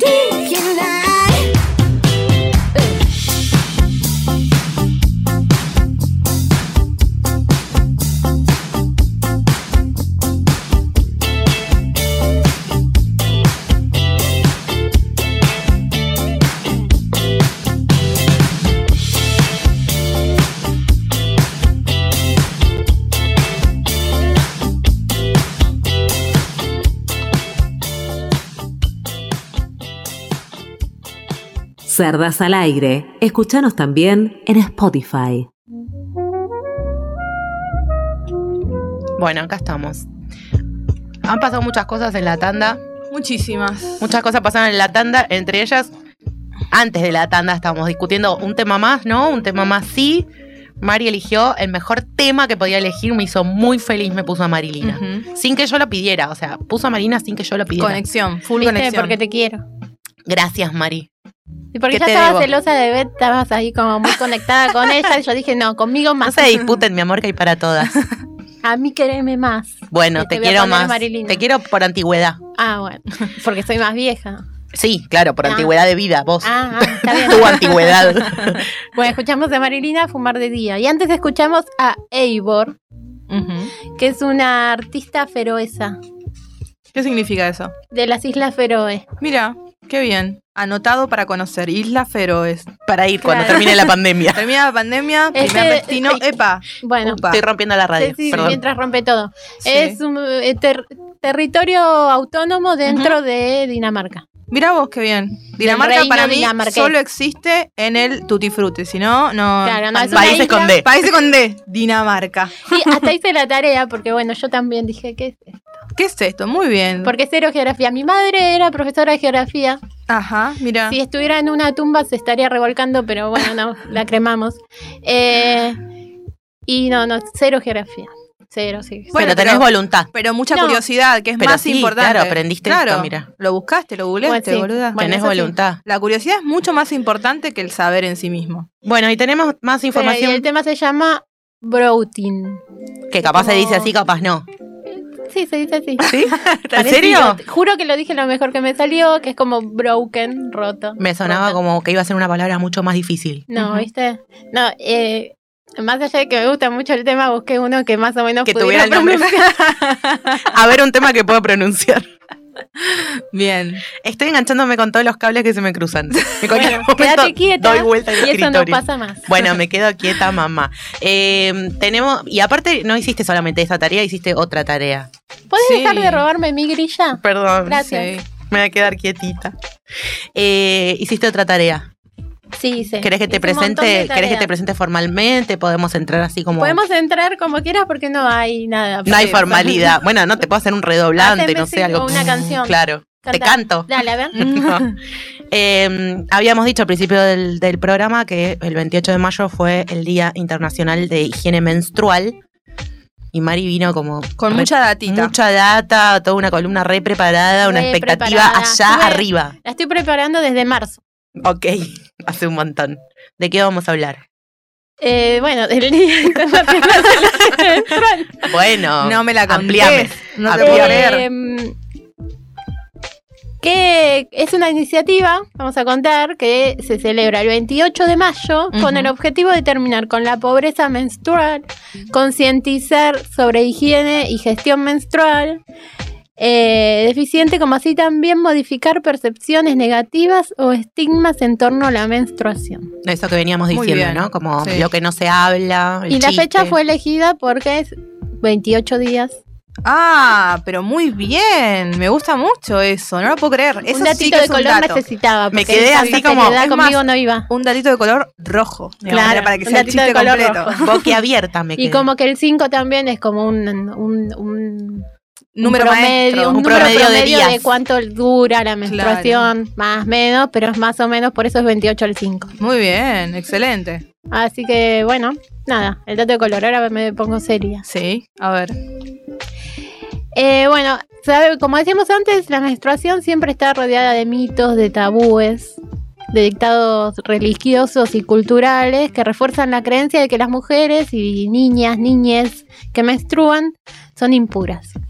Mira, Eh, por ejemplo, las mujeres hindúes no se les permite visitar un templo, ni rezar, ni cocinar o tocar a nadie más durante su ciclo menstrual. Yo si fuera hindú diría que siempre estoy indispuesta. No me interesa nunca ir al templo. Bueno, a propósito de eso, díganme que ustedes no tienen o no crecieron con algún mito vinculado a la menstruación. Sí. A mí me pasaba que yo tuve una época muy incipiente en la repostería y la pastelería y me acuerdo que mi abuela me decía que no podía, que la crema se me iba a cortar, el merengue se me iba a cortar porque estaba menstruando. Que no te podías cortar el pelo. Que no te podías cortar el pelo, Bañarte. que no te podías que no bañar. podías andar ¿Por eh, qué? en yegua porque De yegua, o sea, no te sí. podías vestir de yegua. o sea, andar a caballo, pero en una yegua claro. porque arruinabas la yegua. Arruinabas la yegua. Eso en San Juan me lo dijeron. claro, la yegua después como que no No sirve para servía, nada. no sé. Se rompía la yegua. Bueno, ok. Tremendo, Eh. los mitos esos son increíbles. Además, eh, eh, pongámosle que en algún momento empezamos a cuestionarnos esos mitos, pero pensemos que hay generaciones atrás que crecieron con esa idea, ¿no? De no poder hacer una torta de Sí. cumpleaños porque estás menstruando. O como digamos. se sigue diciendo a veces en las provincias que estás enferma. Sí, Que no se dice que estás uy, menstruando, se sí, dice sí, está sí. enferma y hay toda una carga ahí psicológica horrible, también, ¿no? horrible, sí, sí. Bueno, eh, según el, eh, el Islam, no se puede tocar el Corán ni rezar. Tampoco pueden ingresar a la mezquita.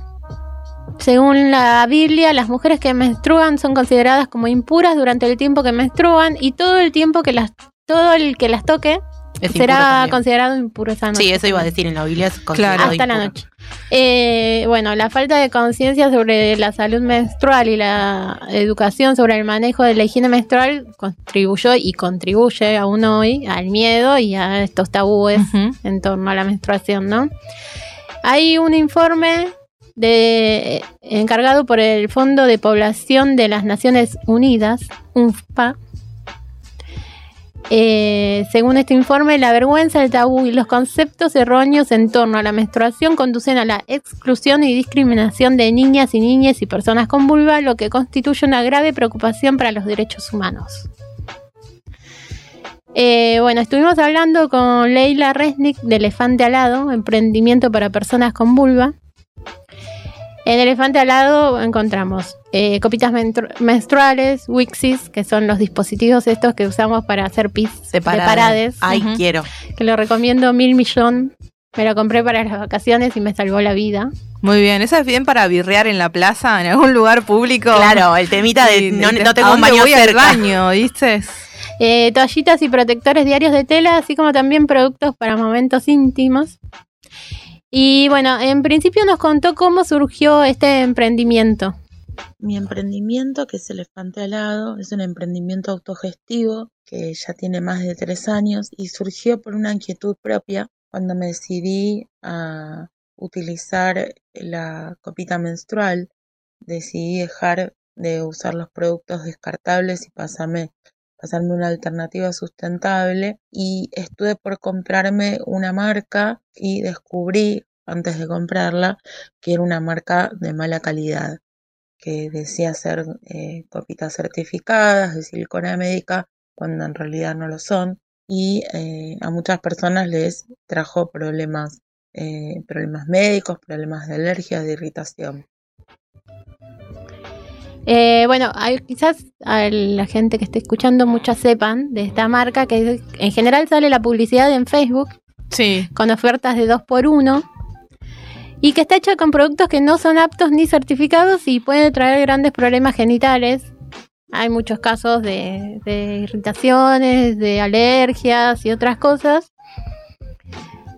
Eh, pero que bueno, cuando se te presenta una alternativa barata en comparación con el resto de las marcas al menos, es difícil no tentarse. Reconozco que yo caí en esa tentación y también me enteré después de comprarla De comprar barato. que, que no era apta. Es que es muy, es muy común eso, es muy común porque realmente la gestión menstrual, digamos, gest- gestionar tu menstruación desde el momento uno, primero, o sea, la secuencia, yo no sé cómo les pasó a ustedes, estaría buenísimo que compartamos un poco de experiencias, pero vieron que hay mucha esta idea de la primera menstruación, el ramo de flores, el, el- el regalo, tipo una caja de chocolates, yo me acuerdo que tenía amigas y compañeras que le regalaban eso en su primera menstruación. Y eso te hiciste señorita, ¿no? Y ese Juro momento que me de hubiera mierda, gustado indisponerme ahí donde te indisponías vos, porque a mí no me pasó nada de Todo, eso. todo, todo es muy colorido. Cuando quieran me pueden regalar los chocolates que me están debiendo. Sí, pero digo, hay como toda una, una, una idea así de, de De iniciación. pasaje. de pasaje, pero hay muy poca información. Ese es el problema, ¿no? Es como que el pasaje parece tipo un poco de la niñez a la, a la, a la adolescencia, a la- la- al, el- al comienzo de la adultez, pero hay bastante poca información. Entonces ahí es cuando empiezan todas las complicaciones, ¿no? Porque en general, bueno, a mí me pasaba que mi madre tampoco tuvo muchísima acceso a la información y fue la que me encar- se encargó de, de- de- de- de- de enseñarme a mí. Me acuerdo que eh, eh, yo me di cuenta, yo andaba mucho en bici, sigo andando mucho en bici, pero en aquel entonces andaba todo el día en bici. Eh, y claro, volví y tipo fui al baño y me di cuenta y dije como, ay, me golpeé con la bici. Fue lo primero que dije. ¿Entendés? Me golpeé, uh, me regolpeé, porque andaba en bici todo el día, ¿viste? Y claro, y fue ahí como que, tipo, no, no, me, me parece que no. Me dijo mi mamá, me parece que es otra cosa. Y es como que era lo único que podíamos saber a partir de eso, ¿no? No había decir, bueno, primero que tampoco había tantas alternativas para elegir, por lo menos eh, eh, allá en Tucumán. Entonces no sabía si era copita, que para mí fue una novedad absoluta, ponerle que los últimos cinco años recién exi- existía la copita, ni hablar de toallas de tela. Mi vieja me contaba que así se usaba antes, pero era como que antes estaba mal eso, ahora estaba mejor tema de claro, la, la aparte es un toallita. asco, tenés que lavarlo, era tipo cosas Sí, así, sí, ¿no? sí, ahora sí. esto Creo que lo ahora. descartable se puso también de moda por esa idea de que no. De que era asqueroso, que no Claro, tocarlo, de digamos, ¿no? Sí, sí, Claro, sí. pero con el tema de los descartables están todos los desechos que se generan. No solo los desechos, sino que realmente no es sano para la piel, digamos. O sea, realmente no, no, no está bueno, ¿entendés eso? Me calmo, ok. Se enoja, monta en cólera. Me, saca. Déjala seguir a la, a la productora, por favor. Perdón, estoy un menstruando. Ah, esto es un chiste interno que no va a valer, pero bueno. Yo lo Bueno, puedo hacer, nadie me eh, lo puede hacer. los productos mainstream, bueno, generan un montón de desechos y de contaminación, ¿no? Porque cuánto usamos a lo largo de todos nuestra, nuestros periodos menstruales que tenemos durante casi La vida. toda la vida. Y bueno, esto también es algo que hablábamos con Leila. Hablando del tema ecológico, por ejemplo, eh, usando toallitas descartables, una persona menstruante en edad fértil utiliza entre 10.000 y 15.000 toallitas en ese periodo de tiempo. Y este, las copitas menstruales duran entre 3 y 10 años, según la marca, según el uso, es muy relativo, pero mm, eh, no se compara lo que es eh, eh, un desecho de una copita menstrual en tres años a la cantidad que usás este, de toallitas descartables o tampones, que tardan más de 200 años en degradarse y eso se acumula, obviamente. Las toallitas de tela reutilizables duran de 3 a 5 años, se les hace un simple remojo con, con agua fría eh, de dos horas o puede ser toda la noche y después se pueden lavar en las ropas. O sea que es algo práctico, o sea, no es algo que sea muy inconveniente eh, no hace falta estar lavándolas a mano, que por ahí ese es el impedimento que, que algunas creen. Además, eh, un problema grave que tienen las toallitas, los tampones, los protectores diarios, que no es solo la contaminación que generan, la plata que gastamos, es que todo el algodón en Argentina tiene glifosato. Mira, No hay nada, absolutamente nada de algodón en Argentina que no tenga glifosato. Entonces, cada vez que nos estamos poniendo un tampón, nos estamos poniendo glifosato, mira. que está comprobado que es cancerígeno. Claro, horrible, horrible. Además, yo cuando me di cuenta, este dato que cuenta, ¿cómo se llama? Leila. Leila. Leila, de Elefante Alado. Eh, cuando yo me di cuenta, por ejemplo, de que la, la primera toallita que usé en mi vida todavía está en algún lado dando vueltas, digamos, porque no se degradó, No, no lo podía creer, o sea, no tenía sentido ese dato, ¿se entienden? Es como que yo habían pasado, no sé, que han pasado 15 años, ponele, y esa toallita todavía está en algún lado, ¿entendés? O sea, no sé, en algún proceso extraño, pero sigue ahí, digamos. Yo creo que eso es lo, lo, lo, lo- para mí fue gráfico y fue muy impactante ese dato. Sí, es un montón. En 200 años es mucho. Muchísimo tiempo. Que, que usamos miles. Y Sí, somos sí. millones. Me- me- miles de millones. Me niego a que una eso. toallita viva más que yo. Qué triste. Bueno, eso es algo que con la copita eh, no pasa porque son 10 años, hasta 10 años según cuál, ¿no? Pero, como decía ella, aunque dure 3 años, no se compara el No, desperdicio igual se que amortiza genera. totalmente, sí, sí. Sí, obvio. Y lo mismo con las de algodón. Em, un dato a tener en cuenta es que en nuestro país y en todo el mundo la, hay muchísimas personas menstruantes que carecen de saberes, de recursos para manejar la menstruación y lo, esto genera obviamente desigualdad y pone a muchas personas menstruantes en situaciones de peligro. Eh, porque no dijimos antes que esto es higiene y salud menstrual, que uno Claro. por ahí como que no tiene en cuenta el tema de salud, que piensa que es solo un tema de higiene y es todo lo mismo, va todo junto. Sí, es un combo, ¿no? Al acceder a la higiene, accedes a la salud. Sí, hay una investigación realizada por eh, Economía Feminista, eh, que es una organización de acá de Argentina, eh, que busca visibilizar la desigualdad de género, donde dice que el costo estimado de gestionar la menstruación con toallitas higiénicas y tampones durante el año pasado fue entre 2.900 y 3.800 pesos. Claro. Y bueno, esto obviamente recae en personas menstruantes y genera un impacto a nivel económico, físico y emocional, porque no todas las personas pueden afrontar esos gastos. Sí, de hecho, eh, en, ese estudio hablaban de que, eh, por ejemplo, las mujeres que no tienen acceso a una gestión menstrual, digamos, a poder tener toallitas o lo que sea, independientemente de cuál sea el índole del material, a veces, por ejemplo, no pueden, no sé, ir ese día a las escuelas, por ejemplo, las niñas, o no sé, si tenés una entrevista de trabajo, un montón de cuestiones, perdón, y, y es tremendo eso también, porque impacta en la vida, en las decisiones económicas o en tu salud en general, ¿no? Mental, física. Bueno, sobre este tema también habíamos hablado con Leila. La menstruación es un factor de desigualdad para las mujeres y las disidencias, para las personas menstruantes. Em, yo creo que es necesario eh, el quite del IVA de los productos de gestión menstrual, eh, la quita de, de- de ese impuesto, que haya políticas, eh, políticas públicas para el acceso a los productos de gestión menstrual, eh, que se pueda acceder a ellos, así como uno puede ir a, a una salita y llevarse preservativos. estaría bueno que también suceda eso con los productos de gestión menstrual, que pueda haber acceso comunitario a ellos. Eh, como decía Leila, lo- hablamos de gestión menstrual, pero ¿qué quiere decir gestión menstrual? ¿A qué nos referimos? Es a todo aquello que necesita la persona menstruante, desde elementos de contención del sagrado, sangrado como toallitas higiénicas y tampones, agua limpia, muy importante, e instalaciones sanitarias adecuadas. Esto y hasta el acceso a la información, que era lo que ya veníamos hablando de no hay información. Y es parte más que fundamental de eso. Si bien no hay una ley que regule la gestión menstrual a nivel nacional, aún hoy, se presentaron varios proyectos de alcance nacional, provincial y local que abogan por los derechos de las personas menstruantes y de esto también le, le preguntamos a Leila. Se estima que por año las personas menstruantes gastamos entre 3.000 y 5.000 pesos en toallitas o tampones, productos para la gestión menstrual. Eh, desde nuestro emprendimiento apostamos, eh, bueno, a una gestión menstrual sustentable, ecológica, vegana también. Eh, son productos no testeados en animales y obviamente que cuidan la salud de, nuestro cuerpo y hacen que tengamos una conexión más sana con él.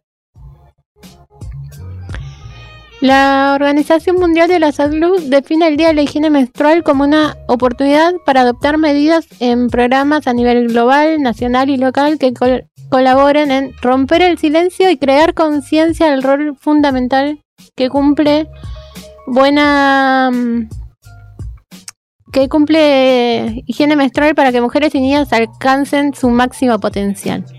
Creo que acá sí hay que poner como, no, no por romantizar la menstruación, pero sí que obviamente si tenés acceso a agua, a un espacio privado para higienizarte, a algún producto de gestión menstrual, sea cual sea en ese punto, ¿no? Mucho mejor si podemos acceder a algo que sea sustentable y amigable con el cuerpo. Obviamente que todo ese proceso va a ser un poco más agradable que si Sí. no tenés acceso, ¿no?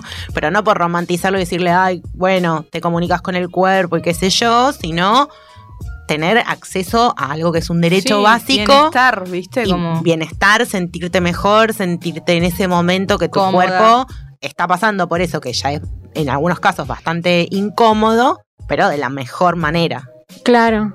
Eh, bueno, esto debería desarrollarse, para esto deberían desarrollarse esas políticas que aseguren eh, sobre los productos y servicios la disponibilidad, la Claro. accesibilidad, la asequibilidad, todo en conjunto con la seguridad de las personas con mayor privacidad y dignidad. Sobre todo, ¿no? El tema de dignidad. De que algo tan básico termine en... Sí, siendo algo oculto, algo incómodo. Sí, que no quiere decir, o sea, esto de que de poner el tema en discusión y de poder hablar libremente de menstruación no quiere decir que no sea un tema o un espacio íntimo en donde vos podés querer tener un espacio físico, digo, ¿no? Como Sí. un baño, un lugar en donde estar, una pieza para vos, algo que sea tu espacio en ese momento.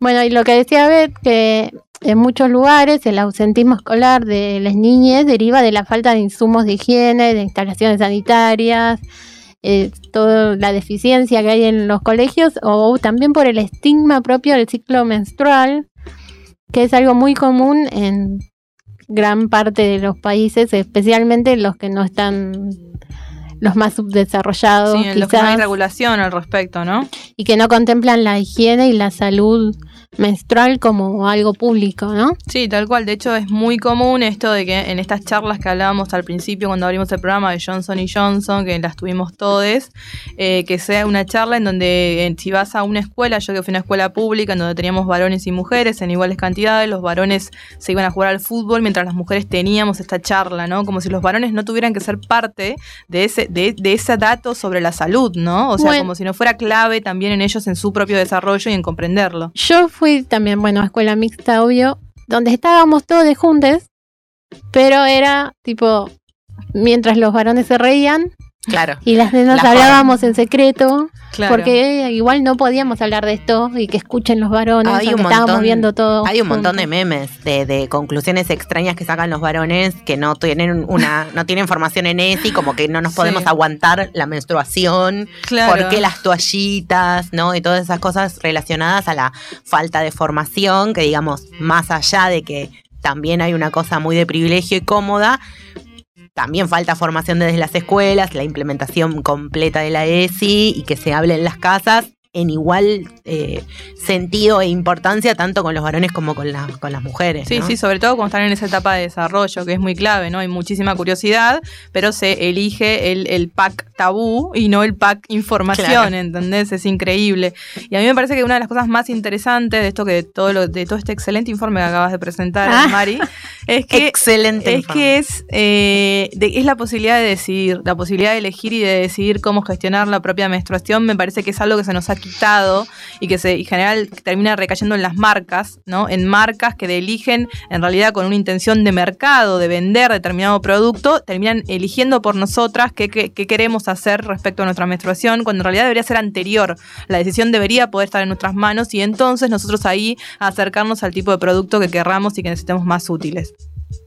Bueno, hermoso Bueno, todo, pero Sí, pero bueno, recordemos que hablábamos con Leila Resnick de Elefante Alado, emprendimiento para personas con vulva y que la encuentran como Elefante Alado en Instagram. Excelente. Las tres del final. Las tres del final.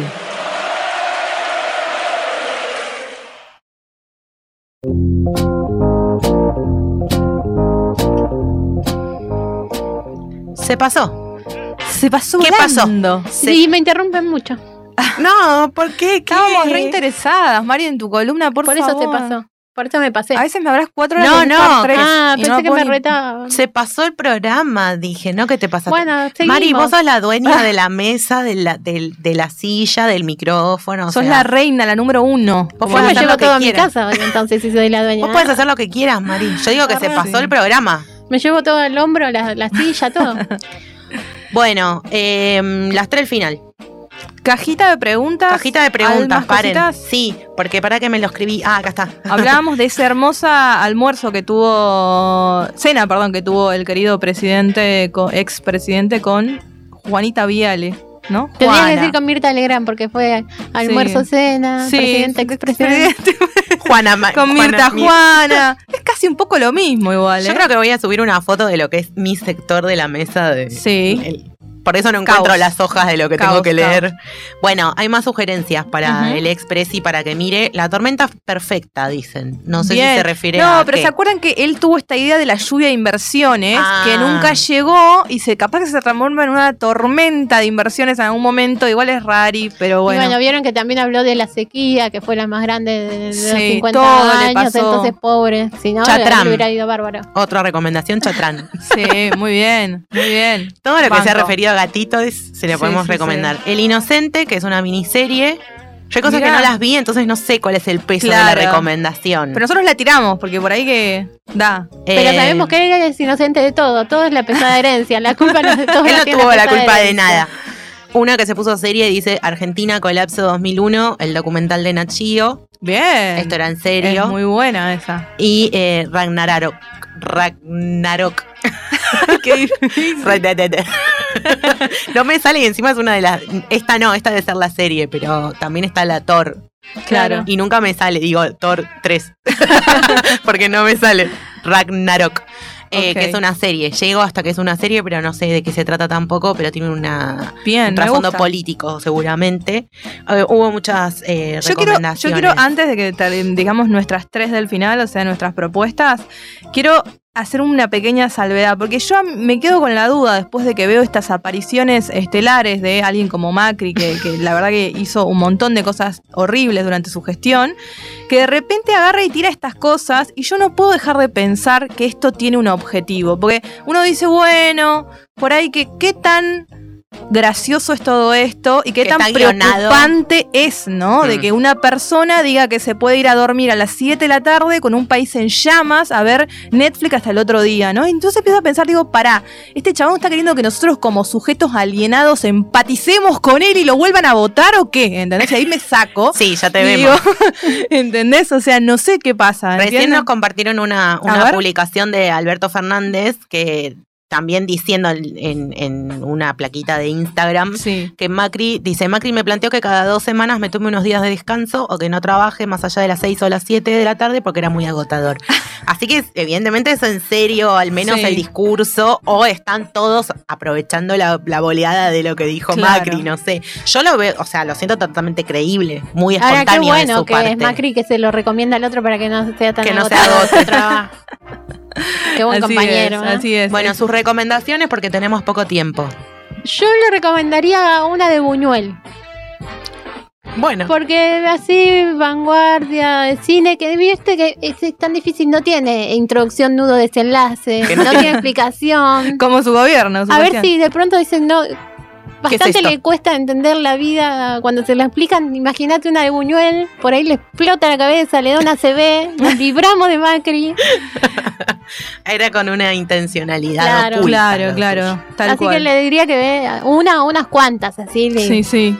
no pasa. Yo me fui eh, por varios lugares. Pensé en tipo una guerra de los mundos, porque me parece que siempre es bueno plantear el contexto de caos, digamos, y, esta, y, y- y la información y esta, toda esa cosa rarísima.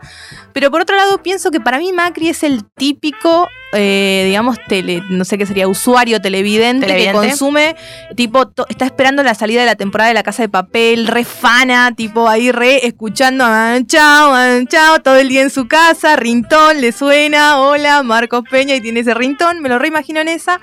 Pero creo que el personaje que para mí lo define mucho es un personaje que yo quiero mucho porque es increíblemente impune y creo que es básicamente lo que es Macri, que es Michael Scott de la, de la serie The Office, porque es totalmente impune en toda su forma de ser, es, digamos, tiene esa cosa de poder decir esta desfachatez en una mesa en donde la está escuchando mucha gente y encima hablar de una próxima candidatura y vos decís, ¿cómo es posible, no? Entonces creo que le recomendaría The Office a ver, a ver si se, se- se identifica con alguno de esos, ¿eh? Personaje cara dura. Cara dura. La verdad yo no tengo un título para recomendar, creo que mi peor, mejor recomendación es cualquier película de humor estúpido que yo... Bañeros. no- Bañeros tipo, 4. Yo Tonto y retonto. Que creo que en última instancia lo disfrutaría. No, es que tonto y retonto ya me parece de un nivel superior que no lo. Vea, Bañeros, Bañeros 4, 5, 6. Sí. Es como.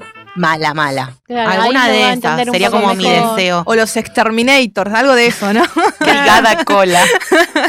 Una de esas que no te dejen que pensar nada, que te explican cada cosa que pasa. Sí. Una de Suar. Alguna de Suar, ay, Una de sí, Suar, sí, alguna de esas de Suar como con una trama muy sencilla, muy El fútbol o yo, claro, una cosa Claro, así. tengo miedo de decir esto que decir, pero hace poco vi una de las películas que sin duda está en mi top 5 de las peores que vi. Es una Decilo. argentina, se llama Eso que nos enamora. Ok. Y es una cosa que es tan malo todo, pero tan explicado todo todo el tiempo, que no te deja nada para que vos pienses, para que tengas dudas. te- un cierre perfecto porque todo está explicadísimo. Si no, le recomendaría algo así. Ahí está. Claro, bien. Claro, algo Quisiera muy que no la pase mal, que vea eso, que lo va a entender. Y si no, una de Buñuel Sí. para que le dé la CB. Sí, sí, está muy bien. Bueno, me encantaron todas sus recomendaciones. Vamos cerrando el capítulo Programón de hoy. de hoy. El programazo. Sí. El programa. Ya no tenemos más aumentativos. Para, No, no. para- tenemos que empezar a, invi- a invitar. Hoy no vino la ver cordobesa. Recuerden que, recuerden que tenemos el link al cafecito, que también pueden escuchar los eh, episodios de podcast anteriores y los eh, de piso, los programas de piso anteriores. Gracias a Abgra, a Sergio Escuela, a Rucán hecho a mano. Y Sí. que me estoy olvidando, Mari. A nuestro operador fantasma también le mandamos un fuerte cariño. Algo más para decir a quienes han participado de las Gracias. columnas. Ah, Está con la boca abierta y no mí. dice nada. Gracias, Mari, por haber venido, por hacer este programa, por mirar el reloj cada 35 segundos y marcarnos el ritmo de la mesa. Gracias, Beth. un placer. Y nos vemos el lunes ¿Y a que vos? viene. Y a mí si quieren me agradecen, no Castaño. sé, si no, no, no importa. Bueno, Nos vemos. ay, pobre, bueno. Nos vemos la semana que viene. Raindrops on roses and whiskers on kittens, bright copper kettles and warm woolen mittens, brown paper packages tied up with strings. These are a few of my favorite things. Cream colored ponies and crisp apple strudels, doorbells and sleigh bells and schnitzel with noodles, wild geese that fly with the moon on their wings. These are a few of my favorite things. Girls in white dresses with blue satin sashes, snowflakes that stay on my nose and eyelashes, silver white winters that melt into springs. These are a few of my favorite things. When the dog bites, when the bee stings, when I'm feeling sad, I simply remember my favorite things, and then I don't feel so bad. porque era todo muy frágil, que eso es atribuible a los errores nuestros, que no logramos lograr ese logro. Raindrops on roses and whiskers on kittens, bright copper kettles and warm woolen mittens, brown paper packages tied up with strings. These are a few of my favorite things. Cream colored ponies and crisp apple strudels, doorbells and sleigh bells and schnitzel with noodles, wild geese that fly with the moon on their wings. These are a few of my favorite things. Girls in white dresses with blue satin sashes, snowflakes that stay on my nose and eyelashes, silver white winters that melt into springs. These are a few of my favorite things. When the dog bites, when the bee stings, when I'm feeling sad.